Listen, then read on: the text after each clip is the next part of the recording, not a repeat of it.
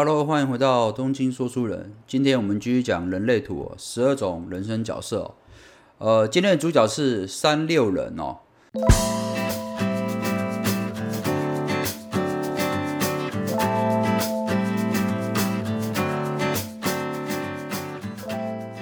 三六人又称为烈士人生典范哦。那前面的三代表就是劣势哦，啊，劣势的特质就是喜欢亲身尝试哦，学习新的事物哦。那后面这个六啊，啊，代表就是人生典范。那人生典范的人有什么特质呢？呃，人生典范的人通常他的人生分为三个阶段哦，就是十八岁到三十岁之间哦，是一个年轻、喜欢冒险、学习新的事物、喜欢多方尝试的一个年纪哦。那三十岁到五十岁之间的三六人的话，他就会喜欢哦，开始安稳的日子。就是他会投入投入一段啊比较稳定的感情啦，或者是甚至投入家庭的生活，养育下一代哦哦，这个是三六人的第二阶段。那三六人的第第三阶段就是五十岁之后啦。那五十岁之后的三六人就会开始成为人生典范，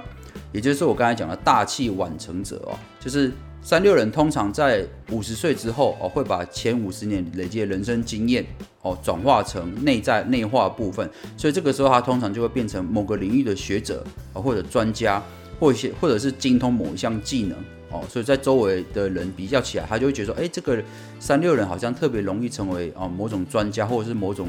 呃领域的领导者哦。那再来是三六人有个非常重要的特质，就是哦，它可以任意的变换速度哦。什么叫任意变换速度呢？也就是说，三六人哦做事情有两个倾向，第一个是喜欢快速去体验新的事物，好，但是他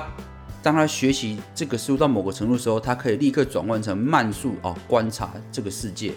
这是三六人比较呃不一样的地方。因为一般人可能有些人性子急，他就一直去。体验新的东西，体验新的东西，但是他可能静不下来。那静得下来的人，反而他也没那个冲动。但是三六人，他可以哦，既可以快速体验新的事物，但是他又可以静下心来好好思考哦。这些这个技能能够帮助自己，帮助周围人，或者是帮助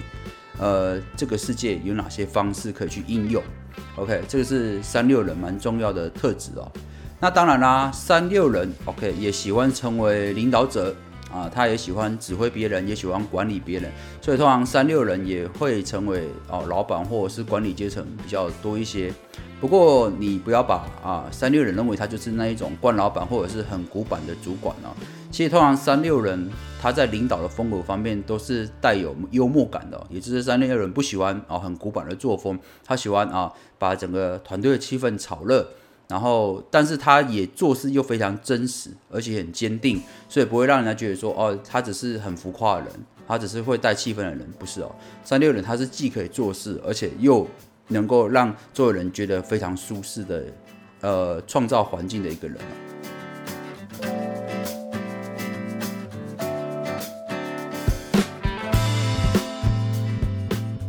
那通常三六人，呃，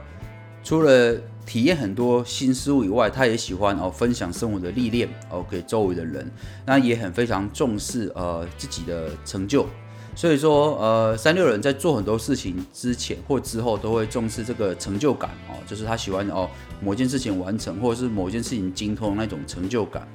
那这样的倾向的话。就会导致说三六人，你在这一辈子中，你必须学习哦，哪些事物哦值得你全力去投入，哪些事情你不需要做的那么认真，也就是你必须学习把你的精力哦投注在重要的事情上面哦，这些带来的成就感会非对你来说影响非常大。但如果你每一件事情都太认真去做，就变成说你的精力分散了嘛，啊，就变成多头马车了。所以说，呃，三六人很重要的课题就是学习哦。怎么样去找出重要的事情去投注心力哦？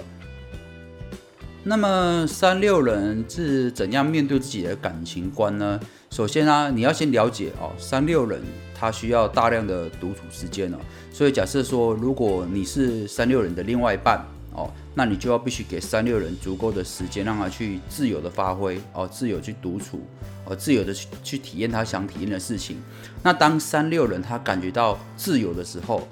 他反而会很相信你，他反而会，他反而会把你视为一个呃人生的伴侣，所以这个时候三六人就会成为你人生中坚实的伙伴哦。